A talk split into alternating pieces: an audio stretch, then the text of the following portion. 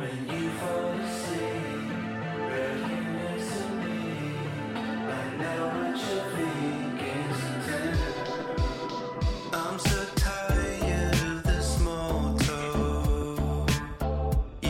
大家好，欢迎收听《自由人》。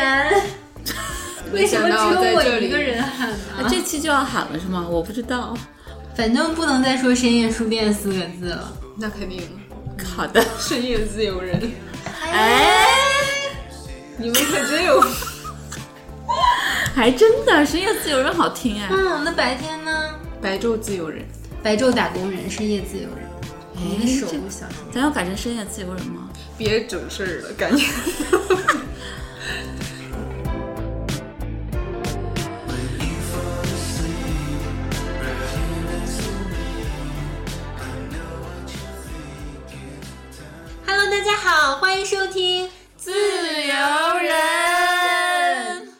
你没有走错播客，这个还是这个播客。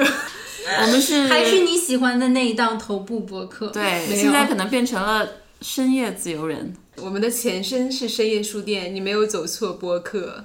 是的，这是我们最近的一一次新的改动。但先说一声好久不见，大家。好久不见，你俩人分刚才想彩排念。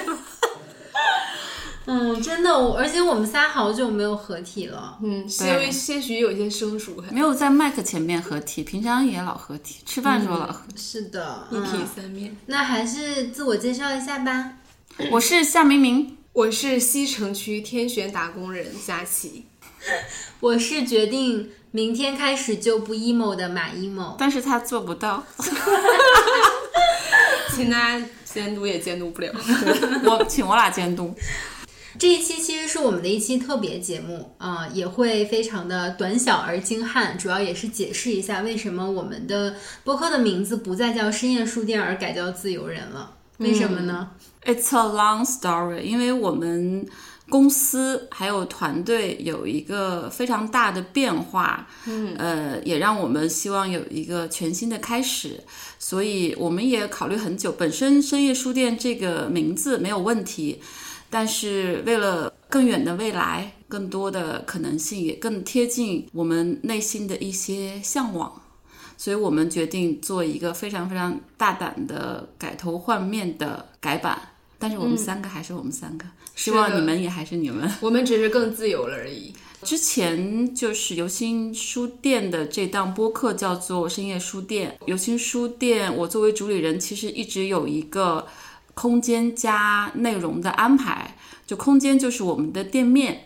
内容就是我们的，包括播客、包括视频的荐书，还有直播等等。我一直觉得肉体跟灵魂要充分的合一，要完美的结合，缺一不可。大家如果长期听我们节目，知道我是一个旗帜鲜明的反二元论的一个人，所以我一直觉得我们肉体要非常的健康、强大、完美，充满诱惑力，充满性张力，对。充满性张力，然后我们的灵魂需要同样性感，但是有趣、丰富、开阔，然后充满了性吸引力。这是可以说的吗？你又八句离不开性，我是对，啊，我们是一档性节目，大家好。一直这都是我的一个坚持，然后所以我们团队的精力也是这样的分配的，就一部分我们会做店面的很多的安排，会做线下的读书会，希望跟大家有一个实体的面对面的连接，有一个空间是大家的一个联络点吧。但同时线上因为地域的原因，我们希望线上我们也是随时可以云约会的。我们老在说线上我们是柏拉图之恋，线下我们就是。肉体，你刚才说地狱的原因，我想的是十八层和十七层的差别。嗯，但是就是在现实面前，还是不得不做调整。我没有低头，我没有下跪，我只是做 屈膝，至今不敢做了一些调整。嗯，因为确实大家知道疫情，整个经济都没有恢复，我们被无限期的叫停了店面的运营。但是线上我们还是希望跟大家有特别好的一个持续的连接，所以我跟我的合伙人商量，就是我们团队一分为二，我的新的角色跟分工就是要把我们的内容产品，我们线上的这部分业务要去做一个非常非常用心的全力以赴的提升。嗯，所以我们现在做了这样安排之后，就其实也是疫情期间还有经济低迷期、困难期的一个断臂求生吧。或者用我们著名的金叶成老师的话，就是保持核心体温。所以我们的体温是我们的内容产品。嗯，所以就我们的资源、我们的资金、我们的人力、我们的精力都会重点放在这部分上。所以我们为什么五月停更了一期，也是做很多很多，有很多很具体的工作要做。同时，我们也要做我们内容上一个新的规划。所以这就是为什么深夜书店歘。变成了自由人。对，虽然这个名字听起来感觉跨度还挺大的啊，自由人跟深夜书店好像你很难一下子联想到什么具体的关联，但实际上我觉得我们的很多话题呀、包括我们的精神内核还是没变的。对，那变的可能具体的就是一些外在的一些形式，包括我们节目的 logo 呀，然后包括可能我们文案上也会有一些调整呀，然后包括我们会有全新的片头片尾，嗯，对。但是就像我刚才说的，还是你们喜欢的那一档未来头部博客。你可以理解是我们换了一个新的发型，换了一个新的 style 吧。但是那个内在内核还是我们，我觉得这个确实也是一个暂时的选择吧。在我们精力有限、资金有限，然后那个商业化还比较模糊的时候，我们必须先把我们的肉身先放一放，因为肉身的这个成本太高了，然后完全见不到成本跟收益的一个合理的这个配比，所以我们先就让我们的灵魂先能够不受限制的去生长，让它足够。丰富有趣，能够吸引更多的人，才能让我们以后真正重新拥有我们一个新的肉体。我对肉体仍然是十分渴望。会的，会的，我相信一定会有。对，是的，也希望这方面如果有好的资源跟合作方，我们可以一步步慢慢来。嗯，没错，嗯。其实，呃，如果我们没有这次的改版的话，我们也之前提到过想要休息一段时间，而且会想是不是每年有一个固定的停更期，休息是为了走更长的路。对，留白。对，是的，就是我们得留白，得让一些东西去，嗯，复苏和调整一下。这个我们是的，那很多朋友其实也很关心我们说这一段停更期间，因为有像将近一个月的时间，大概三周左右，说你们这段时间都在干嘛呀？包括其实我们听友群的朋友也一直在问，想要催更，然后又不好意思催更。啊，还有就是我们其实这段时间也一直在。去和新的嘉宾去做一些预聊啊，然后其实我们也有录制一些节目作为我们未来的一个备份，所以其实工作还是在继续推进的。而且这段时间我们就变成了运动达人，我们的办公室就有点变成了体育器材室。是的，哎，我今天看到你的滑板到了，是不是？嗯，对，就最近我们就迷上了，嗯，小红书大家都在玩的飞盘。所有网红都在玩飞盘。嗯，然后看了一档综艺，又迅速下单了陆冲版、陆地冲浪版。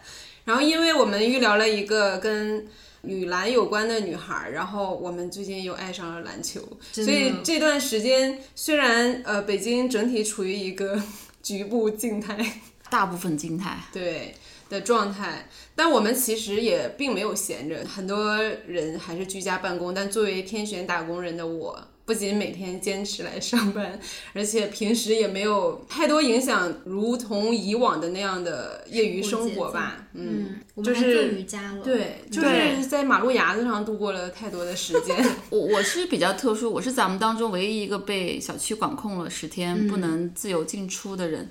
然后刚好是我管控的第几天呀、第三、第四天，听到咱们上海四个女孩分享她们的疫情故事那期，我觉得当时我不是在评论区立了 flag 吗？我说我这个疫情一定要。支棱起来，过得好一些。我觉得我还是做到了。对我差不多从疫情的就被管控的第几天，大概第三、第四天开始，每天早上最开始是五点半哦，后来大家都起不来，除了我和老师。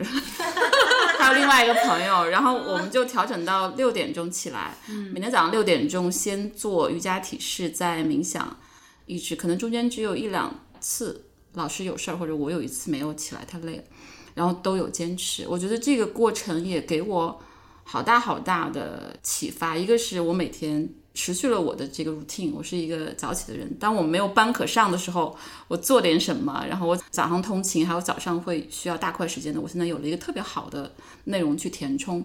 就是我之前虽然很多年都冥想，我很早有一个老师就知道我冥想，但是他不是真正的冥想老师，他是一个 coach。我自己看了大概十几本相关的书。然后也每天在静坐。后来，当我真的跟着这个非常非常好的老师引导之下做冥想之后，我才发现我以前就是坐着瞎想。我的前半段，我的疫情之前的这个冥想就叫做坐着瞎想，但现在才真正进入了一种非常非常深度的，然后有一些非常复杂的技巧的这个冥想。我每天早上起来的时候，就尤其是这几天。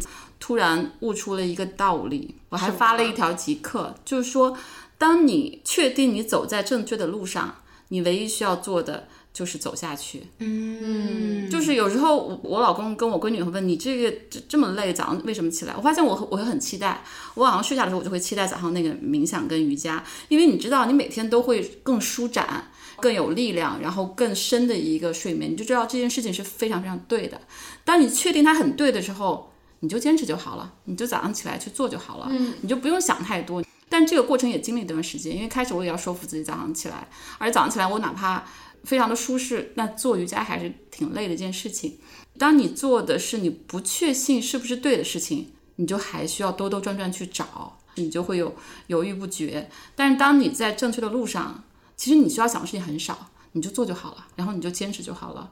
而且我这几天早上起来，老是被老师表扬说：“哎，你这个已经舒展的很开了，然后这个非常标准了。”那种小小的成就感，我觉得也是我疫情当中一个非常大的收获。所以我确实做到了，我比二零二零年哦，当时我真的好糟糕啊，觉得嗯，我这次还是有进步的。当助教指日可待，太棒了！我觉得这段期间给我一个很大的感触，就是对公共空间的感触。当然，这个我们之后也会专门做一期节目。这就是好话题，太棒了，嗯，好期待。就是公共空间，它有很多不同的定义嘛。一个可能是说这种话语场、舆论场的那个公共空间，然后还有一个就是线下的，比如公园啊、广场啊、街道这样的公共空间。嗯，大家也知道，因为疫情的话，那你首先关闭的就是公共空间。我们发现确实无路可去，只能在马路牙子上对 溜达喝酒。我这种人就是在马路牙子上也都有快感。都会有快感。我们俩那天凌晨两点多在吃面，他可开心了。就我们，而且连椅子都没有，只能坐在旁边那个台阶上面。然后因为那是他智商最高的时候，他可高兴了。你都因为是这样啊，就是在能正常堂食的时候，我也总有一些时刻想坐想马路牙子上，但那种时候你那样就显得你有点病，所以当大家都成了精神病，我就显得很正常。对。我就觉得坐在马路牙子上也别有一番乐趣吧。但同时，因为我们停更呢，我们也失去了线上的我们自己的一个创造的公共空间。所以两方同样失去的时候，我可能就会更加去追逐马路牙子上的快乐。这就是我这段时间最深刻的感受。对，我觉得特别期待这个话题，也是觉得挺挺扎心的，挺难过的。因为我一九年十月份从腾讯出来。我当时虽然不知道做什么，但我两个特别明确，就是一个我希望回到线下，因为你看到线上，一个是到顶，在一个它带来的一些疏离、分裂，跟那些损耗其实很大，就我一定要做一些跟人连接的事情。所以我对于书店、对于公共空间其实是有很大的，虽然不是当时要选书店，但是。它刚好符合了我对于公共空间线下和人连接的这个诉求。然后我来这两三年，我是觉得二零年到二一年，我觉得有点可惜，因为一旦疫情稍微恢复，大家还是投入到特别特别忙碌的工作当中，大家其实没有一个真的对于空间的渴望和沉浸，尤其是书店这种相对静态的空间、相对慢的空间、相对有一些深度，因为你要进入一本书、进进入一个读书会，其实是有一个门槛的。大家对于这个似乎是。没有那么的偏好，所以也会让我对于公共空间，尤其是书店这样的空间，对于普通人没有吸引力。我是有点觉得挺难过、挺沮丧、挺失望的。但是，一下子它又被关掉之后，让我觉得更复杂的情绪就是一个是那你们不需要，那它就关了就好了。但是等到疫情结束之后，你们到底会怎么样？你们是重新会唤起对于公共空间的渴望，还是说大家真的以后习惯了就是一个隔离，或者就在私人空间里面？你不知道，未来无人知晓。嗯 这也是可能大部分人在疫情期间的感受。对，我觉得还是每个人都可以去想一想自己内心的需求吧。嗯，我们对于公共空间，对于大活人，真的还有没有期待和渴望？嗯，米霞姐最近提到了三对反义词，对我，这也是我最近在思考的。我觉得未必能够说服别人，但是我自己的一个，其实有两对反义词都是别人的，但是给我很大的启发，就是一个是资中云老师他说，爱的反面不是恨，是冷漠。对，这个我觉得特别有说服力，对吧？然后还有一个也是我们评论区的，其实来自上海疫情女孩那一期米娅的话，她说焦虑的反面不是说你不焦虑，而是具体。嗯，因为焦虑其实是指向一些不确定性，指向一些不可掌控。但是当你回到非常具体的事情去解决，答案就出来了。行动会消解焦虑，你要回到具体的人、具体的事儿身上。所以他说，焦虑的反面其实是具体。我觉得这也是一个特别特别好的理解。然后我自己其实，在想我们新公司未来的发展，包括想我们的优势啊、我们的热爱和我们希望真正创造的价值，也是在反思之前的流量逻辑。因为我之前说过，移动互联网时代有三个主流逻辑都是我非常痛恨的，就是流量逻辑、爆款逻辑和资本逻辑。到目前看，这三个逻辑仍然非常的强大，但是已经被有一些消解和大家的这个反思了。然后我就在想想竞争这个事情，因为商业世界毕竟是竞争的，流量又是一个非常恐怖的竞争零和游戏，而且要被平台的算法、被平台各种各样的激励机制，还要被一些广告商他的考核来评价，所以它是一个。特别残酷的竞争，然后我老在想，我们做的东西竞争的反面是什么？就突然茅塞顿开，想到我跟同事们分享，似乎你们没有被说服，是吧？我同意，你真棒，但因为总裁当时不同意，我就不敢同意。墙头草。我觉得竞争的反面不是合作，因为竞争跟合作背后的逻辑都是为了赢，嗯，对吧？他说我跟你合作，我也是为了我们两个都可以赢。哪怕你追求的是双赢，是共赢，他追求的还是输和赢，你和我，然后胜负的这个逻辑。我觉得竞争真正的反面是创造，不是说要跟你比你强我弱，或者你好我坏，你多我少，而是说我们创造了一个新的东西，我们给整个的内容生态，或不管是播客还是视频还是荐书等等，我们在这个内容还有知识言论。包括价值观，这个市场上，我们贡献了新的东西，我们新创造了、原创了一些东西出来，这个是我们真正的价值所在，同时也是我们能够打破竞争逻辑的一个。比如说，就是有很多人会拿我们跟很多播客去对比啊，其实我们还是觉得自己是不一样的。我们希望提供新的增量，它是基于我们自己长出来的，这完全是一个创造思维，这不是一个竞争思维。我们自己也偶尔会比，对吧？会看他们的数据好啊，然后我们很喜欢他们的内容啊。但是其实这些东西都会干扰我们的创造，因为那个还是一个竞争逻辑，他好他坏，然后他讲的怎么怎么样等等。我们希望我们能够在我们未来很长的路上，都真正回到创造这个逻辑。我们始终在做新的东西，在做我们原创的东西，在做从我们自己心底里面长出来的东西。我们做这些东西不是为了跟任何人比较，而是说我们给你们提供了一些。真的很不同的东西，嗯，那每个人都有存在的意义。当我们都是一个创造逻辑的时候，就没有什么好比的，都是这个目前这个时代，或者说我们希望触达的人给他带来的价值。所以就是这三对反义词，嗯，是最近的一些心得体会。对，给大家对汇报一下作业。我觉得创造的感受真的是无与伦比，就是它可能只有一秒，但那一秒你就觉得我这一生到此为止都可以。对，你看昨天。刷屏的那个狗血事件就是奥迪那个广告文案抄袭的事情。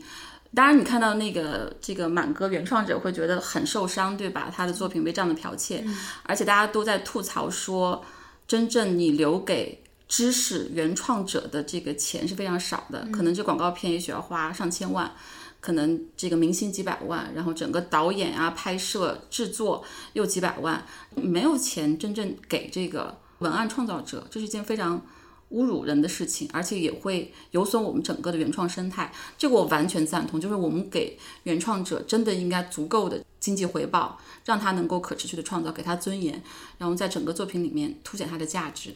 但是真正创作者的那个体验，他源源不断的创造感，其实也是无与伦比的这个体验。就是为什么很多创造者，他哪怕商业回报很低，他还在坚持创造。其实我自己也被剽窃过很多回，但是大大小小，人家也没有说这么刷屏的人。有时候也很没有办法，很无语。但我另外一个也可以说是自我安慰，就是我的口袋里面还有很多创意哦。就是我们真正的创作者，我们其实也不那么害怕被剽窃，因为我们日常的积累、我们的生活、我们的思考，它其实是一个魔法袋。我的袋子里面不断的掏出来好的创意一个意，源泉。对，这是我们自己的滋养，我在享受，然后我在触达别人。这个东西其实也不是金钱的标价可以去衡量和满足的。对，所以我觉得这两方面是缺一不可的。这也是为什么我们要回到创造逻辑。我觉得竞争有点像翻越山吧，就是你翻越这一座，总是还有下一座，而且看不到尽头。可是创造不会有这种感觉，虽然你作为一个创作者，你也会想我下一个要比现在这个更好，但那个绝对不是翻山的感觉，不是翻过去我到达那个终点的感觉，而是在这个过程中，在这个山上我遇见了谁，然后有哪些花花草草。对，哎，你这个就让我想起，就是我离开腾讯最后一个公司的战略会，当时我们的几个大老板们分享，Mark，你们可能不知道，就任宇熙他是游戏和就是腾讯新闻的老大。他分享完之后，张小龙分享，小龙就说了一个他和 Mark 的区别，我觉得非常精彩。他说，这 Mark 就永远是一匹赛马，就是他每次都被放在一个竞争非常激烈的赛道上，比如当年游戏腾讯是落后的，然后派他去，他最后赛马就赛赢了。腾讯游戏后来做得很好，然后现在又让 Mark 去管视频、短视频内容，他要去跟头条去竞争，就它始终是一匹赛马，就要去在一个已经既定的游戏规则里面，要拼命的去追赶、去领先，然后去拔得头筹。他说：“但是我自己不是，他说我是一匹野马，我是眼中是没有赛道的，也没有其他的马匹的，我就是在我自己的草原上去驰骋。对，我觉得可能创造者更像野马吧，嗯，但是流量的逻辑、竞争逻辑你还得去尊重，不是说我们就不看数据了，因为大家还得有一个规则。那野马都 都各自跑，你可以去享受自己的奔腾奔驰，但是一个商业公司它一定还是要不能脱离这个竞争逻辑，对。但我们知道底层逻辑应该是创造，嗯我们要感性与理性并重。对。这个七姐留了一个梗，且听未来分享。有了这么多变动，我们还是坚持选择做这个播客。我觉得播客还是承载着我们很多价值观和日常生活中的一些非常微小的感受，然后把它汇聚成一条河流。因为我平时话就很多，然后感受也很多，情绪也很多。我经常会觉得，如果我不好好的把它梳理起来，传达给别人，它就像烟雾一样消散了，就是在各种随意的表达当中就流失了。所以我觉得，我们无论怎么变化，还是会选择播客这个产品，就是它是我们很重要的表达渠道，能让我们把很多发散的、不聚焦的东西重新拧成一个绳子。我在生活中也是，就是感触和感想、感受都会比较多吧。然后有的时候你可能就很碎片化的发一个微博或者发一条朋友圈，但好像又不太能完整表达你真的想表达的内容，所以播客就是特别好的一个渠道。然后我在生活当中是一个比较容易愤怒的人吧，就是嗯 各种各样，不管是社会现象也好呀，或者是有的时候遇到一些糟心的人、糟心的事儿。当你没有一个抒发和表达的途径的时候，它可能就会郁结在你心里，然后你可能就会乳腺增生，因为你就会很生气，对吧？然后你要你就要想你怎么样消解掉你这个消化掉你这部分的情绪，但是。当我有一档播客要做的时候，这些全都是我的素材，全都是我将来要讲的故事，是我所有想表达的元素的来源。嗯比如说今天我要遇到了一个什么事情，联想到了什么，生活当中所有大大小小的事情，你所有经历的事，然后你遇到的人，你和他们的每一个连接，然后每次对话，可能将来都会成为你博客的某一部分。我会觉得这个是非常珍贵的，也是我们怎么样能够把我们现实生活当中的经验和我们想要创造的内容连接起来。嗯对，嗯刚才你们说的都是一个深度的沟通、表达和交流。但其实还有另外一个就是深度的连接，嗯，因为我们不管是比如说一个读书会啊，或者说是我们直播间啊，或者一个短视频的连接，其实都不如在播客里面，我们真正花一个时间非常非常沉浸的、深入的，让我们把一些想法、把一些经验去梳理出来，然后彼此碰撞启发。我觉得这种深度连接还是目前所有的形式都很难的，嗯嗯，因为它有流动感。对吧？它就有一个互相的碰撞跟激发，还有一些就是信息交换、情绪的这种交换，这个真的还不是其他的我们目前能看到的承载文字啊，然后视频啊都没有这种深度连接的感觉。但是现在人们实在是太隔离了，而且也太分裂。割裂。也很孤独，我觉得，我觉得即使是我觉得我跟我的家人很亲密了，但是还有一些话题，可能我更愿意跟同事聊，还有一些话题，我可能需要再找一些人来聊。我觉得这种很深度的连接，能够让我们自己的生活的面向全部打开。包括我们这个群里面尺度也够大，二群开始分享这个，你看你看到了吗？开始对，开始互相让推荐这个情趣用品了。嗯，我觉得每个人就是很多很多面向，但可能只有你能跟一部分人在这方面去做深度连接。我觉得这种太重要了，要不然我们的有一些铃铛是没有回响的。但是在播客，我们可以用通过话题，通过不同的嘉宾，让我们每一个铃铛都都很响，都特别悦耳。我觉得这个太难得了。嗯，播客是我们非常非常珍惜的一个方式。嗯，如果不做播客的话，我可能想象不到我能够在网络上和那么多志同道合的朋友们连接在一块儿，就是我们的听友群。嗯因为我们听友群里的朋友们真的太可爱了，每个人都很可爱。就像明佳姐说的，他们能非常科学理性的。去探讨情趣玩具这个事情，而没有任何人有任何猥琐的，或者是就是非常调侃的那个表情呀，或者是让你觉得一些不适的语言，完全没有，大家都能非常认真的、理性的对待这个事儿跟讨论，我就觉得太难得了。然后包括我们，嗯，探讨各种各样的议题，当然女性议题比较多啊，但其他的大家感兴趣的也都会在群里聊，很多时候就真的非常像。就是朋友，然后非常像亲人的那个感觉。嗯，还有一些深夜游戏 海龟这个只有你们入群才知道，对，所以这是一个客厅。所以每天早上五点起来都是几千条几千条我我根本是爬楼无力，就放弃爬楼。对我特别想说，很感谢我们的听友们，因为这段时间我的状态一直都不是特别好，不管是身体上的状态还是情绪上心理上，对，就是。呃，很多时候就晚上特别想找大家聊聊天儿吧，然后，嗯，然后大家也会安慰我，但是我们也是彼此安慰，互相安慰，然后就能够有你们的陪伴，我真的觉得太太荣幸了，太开心了。这是一个晒衣场，内裤也可以就是大，家都把自己的衣服拿出来晾，而不存在羞耻或者鄙视或者 judge，对 也没有等级。嗯，而且是一起享受阳光。对，而且就是输出的内容质量真的非常高，真的非常高。虽然说我并不是所有错过楼都爬，但是偶尔刷一下，哇，真的亮点很多，就嗯导致都很难去一一回复。这就是是一个很有营养的群，嗯，是我们这段停更期间最大的能量来源之一。对。是的，就是我还想说一下这个，我对播客另外一个想法，就是也是最近在思考，也是沿着竞争的反面是创造的这个想法。确实，我觉得播客需要去出圈儿，不能小圈子这么点人。然后我也发了一条即刻，就是头部播客之间互相串台，然后我们那些优质听众其实就在所有这些播客他喜欢的播客底下留言，我们我们会觉得。好像头部播客就那么些，头部主播就那么些，然后优质听众就那么那么些，可能这些人也分布在所有的这个他们喜欢的播客的群里面，就感觉还是一个比较小的回音壁。但是社会很大，世界很大，还是蛮期待播客能够成为一个更大体量，有更多更多的声音出来，有更多不一样的人来，有更多的听众进来，然后让它的丰富性能够在今年、明年有一个很大的释放。否则就就始终是一个小小的圈子。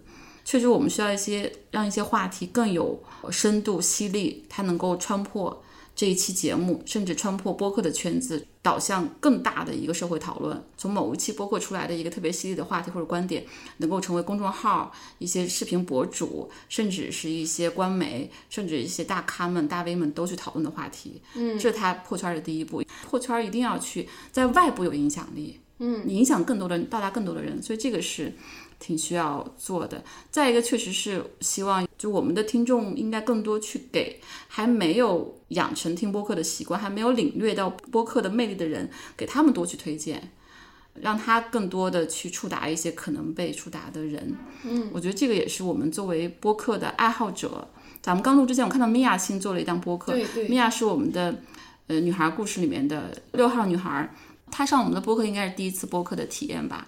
有很好的体验，就是他上另外一档播客，现在自己做一档播客，这就属于我们把一些播客的人引入到这个圈子里面来，然后他开始体会到这个播客的魅力，不仅做了嘉宾，后来做了更多次嘉宾，然后自己做了一档，嗯，这是我设想的另外一种破圈的方式，也是挺希望大家去拓展的。你完全可以做一档你自己的小播客，你去体会它到底承载了什么样的东西。真的很喜欢播客，我觉得这也是可以为这个播客界做的一件事情吧。我们的未来不是小宇宙的首页，而是新浪热搜。对，我就说要冲出小宇宙，挺进微博热搜。嗯，加油，加油！加油！就靠我们和你们其他个别。对，而且如果你真的喜欢这个内容的话，我觉得不要吝啬的分享。对，嗯，然后也不要吝啬你的赞美，你的点赞。我 我说的不仅仅是对我们啊，其实这是对创作者的一个奖赏或者一个正面的反馈，的一个肯定。我其实很早就想过圈子、好圈子和破圈这个问题，就是哪怕是一个非常非常高质量的圈子，如果说讨论的话题不管多么精彩、多么高质量，但他们没有对外部的世界带来影响跟回响，没有带来更大的世界的改变，那它就是一个小圈子。但真正的好圈子，它一定要是有持续的外部的很大的影响力的。所以我也希望，不管是我们节目还是说播客，它既然在做一些非常真诚的、深度的、很多元的一些讨论，那它值得去面对整个社会吧。我又慷慨激昂了，是吗？抱歉。嗯，我们最后是不是可以说一下我们的公号，包括微博这些整体系列升级，从深夜书店的升级，其实是我们一系列的品牌的升级。我们团队在法律上其实跟游心已经没有关系了，没有法律关系了。虽然我个人，包括我们还会有很多合作。我们播客升级之后叫自由人，然后可能会有档新的播客叫自由物。嗯，嗯这个大家就是可以时刻惦记的，催稿。对催更更。其实我们还是对于线下的空间，尤其是跟大家面对面的连接，有一个计划和期待，所以我们还是会考虑空间。我们的空间会叫自由地，地方的地。那我们我们新的这个公众号的名字也会叫自由地。所以后来我们就是未来一系列的这个品牌就是自由人、自由物、自由地。新浪微博自由人，嗯嗯，爱发电自由人。当然这些我们都会在 show notes 里详细列出，所以你们现在记不住也没有关系。对对，我的那档新播客叫自由物，但是嗯，希望二零二二年能上线。记得时不时来催更一下。OK，那么就请大家明晚八点锁定我们的节目，就依然还是在每周四晚八点上线，这个是没有变化的。就欢迎所有的自由人来收听自由人，来带来更多的自由人。这是一个自由人的自由联合地。哇！耶！那就期待我们的新变化吧，明天你们就可以见分晓。那我们就明天新节目再见。好的，拜拜拜拜拜，